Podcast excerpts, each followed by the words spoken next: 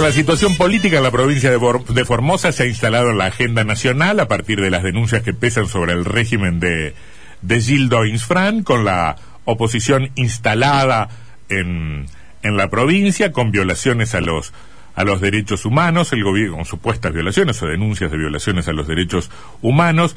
El gobierno nacional ha solicitado informes a, a Gildo Infran sobre el maltrato a mujeres de la comunidad Huichí. Eh, hubo problemas de legisladores de Juntos por el Cambio para llegar a Clorinda, están denunciando un avasallamiento y uno de los diputados nacionales que ha estado en Formosa es el legislador nacional entrerriano Atilio Benedetti. ¿Qué dice, diputado Benedetti? ¿Cómo le va?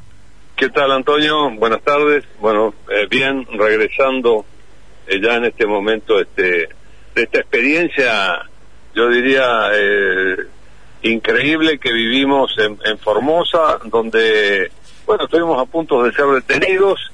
La verdad es que hemos podido comprobar allí de primera mano, eh, la verdad, la, la, la, enorme, el, enorme avasallamiento que hay hacia la libertad y hacia la posibilidad de circular libremente como, como debiera hacerlo cualquier argentino y mucho más en nuestro caso como legisladores. eh, ¿Qué sensaciones se trae? Respecto de, de posibles salidas, ¿no? Me parece que el carácter autoritario del régimen de Formosa está fuera de toda discusión, más allá de que ustedes lo hayan podido comprobar institucionalmente allí, pero eh, ¿qué, imagina para adelante? Mire, yo, Antonio, realmente hoy nos preguntábamos en una, en una reunión que tuvimos con comerciantes, con emprendedores, cómo ayudar, y, y creemos que la forma de ayudar es darle visibilidad pública al drama que están viviendo las personas en una provincia que es una especie de feudo, porque se está se rige por, por, normas propias, no, no, se, no se respetan los derechos constitucionales ni las leyes vigentes de la República Argentina. Así que me parece que el, el, hecho de, además de las denuncias, darle visibilidad pública, nosotros vamos a intentar también utilizar al Congreso como caja de resonancia, de las dificultades, yo diría de la angustia enorme de, de los ciudadanos eh, de la provincia de, Formosa y, en particular, bueno, creo que un epicentro de esto es Clorinda. La verdad que vimos allí muchas mujeres, ojos llorosos, realmente este, eh, sorprende ver tanta angustia, tanta miedo, miedo mezclado con una voluntad de dar batalla por por un bien esencial como es la libertad. ¿Qué cosa fue lo que más le llamó la, atención? ¿Qué testimonio o qué situación particular le, le generó mayor preocupación? No, situaciones particulares hay muchas, hay muchas anécdotas, muchas mujeres que no pueden, bueno, situaciones que, de, de, violencias personales, pero me parece que lo que más me llamó la atención es una es una voluntad, yo diría, colectiva de, de dar batalla, ¿no? De dar batalla por, por la libertad, ¿no? Aún con temor, aún con, eh, con mucha angustia. Mm. La verdad que yo observé, observé mucha angustia, Antonio, me, me, sorprendió sobre todo esto. Claro, el, el, tema es cómo, cómo se canaliza esto políticamente, si, si, si, si el pueblo de Formosa los opositores a Infran tienen una herramienta política que canalice esto, ¿no? Porque son, son procesos muy, muy complicados y de muchos años. Son procesos complicados, son de muchos años, es una provincia con una enorme dependencia al, al empleo público o al subsidio público, eh, donde indudablemente eh, las voces que más se, se, levantan son todos aquellos este, ciudadanos y ciudadanas que, que, luchan por, por la independencia, ¿no? Eh, así que, bueno, ojalá podamos colaborar nosotros, como decía, dándole visibilidad al tema y, y, por supuesto avanzando con todas las denuncias que podamos hacer, no, no solamente en el ámbito legislativo, sino que también eh, en algunos organismos internacionales. Me parece que vale la pena el, el, análisis y que, y que la sociedad argentina ponga los ojos sobre una provincia que parece pertenecer a otro país, no a la República Argentina.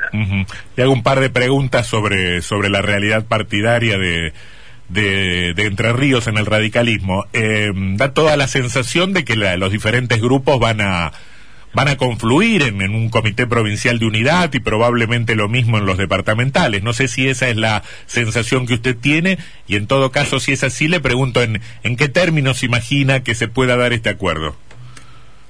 Bueno, Antonio, es una pregunta, eh, creo que como usted y podrán saber los la, audiencia, digamos, faltando 48 horas, este, es difícil aventurar eh, final, pero sí hay una, yo diría, hay, hay un, una decisión mayoritaria de lograr acuerdos, de lograr acuerdos, de poder confluir entre distintos grupos políticos, eh, o por lo menos desde nuestra corriente, Arturo y Lía, esta es nuestra voluntad.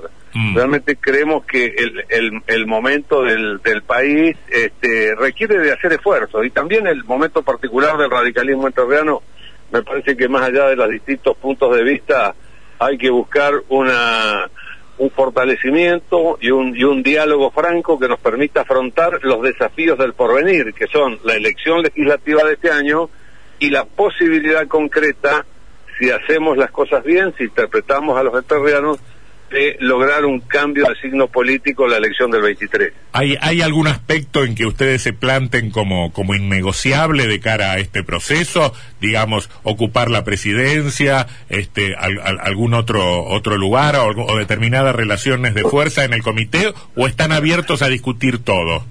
Nosotros estamos desde nuestro espacio, la corriente iría, y había cuenta que hace eh, dos periodos que han sido conducidos el, el comité provincial por intendente, mm. nosotros entendemos que, eh, que es razonable nuestra pretensión de conducir con, un, con algún dirigente o ya sea mujer o varón de experiencia mm.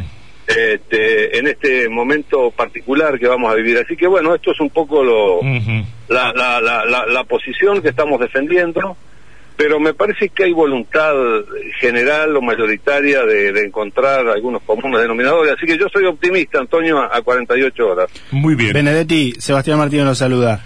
En, en relación a este tema de la interna radical, cuando uno habla con varios dirigentes, ponen en cuestión la oportunidad, los beneficios y los costos de la alianza con el PRO en Entre Ríos. ¿Usted cree que eso también se pone arriba de la mesa en esta interna o no? Mire, yo desde mi punto de vista creo que no. Eh, creo que esto no, no, no está en discusión, en todo caso estarán en discusión los mecanismos, estará en discusión, como hemos hablado con ustedes en varias oportunidades, si institucionalizamos el funcionamiento de, de lo que fue un, un, un, frente eh, electoral y una alianza parlamentaria. Digo, hay bastante para trabajar.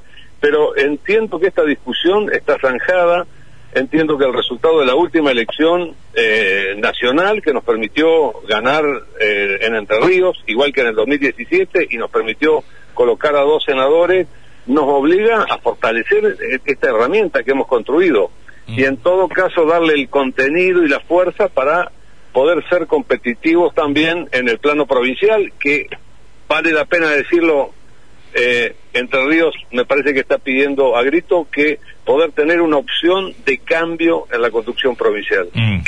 Bueno, ya tendremos tiempo para, para hablar de eso, porque hay, hay muchos preparativos, pero me parece que el primer paso para los radicales es definir la, la estructura partidaria, ¿no? Vamos a ver cómo, cómo cierra este proceso. Diputado, gracias por, gracias por su tiempo, muy amable. No, al contrario, eh, Antonio, eh, Sebastián, buenas tardes. Hasta luego.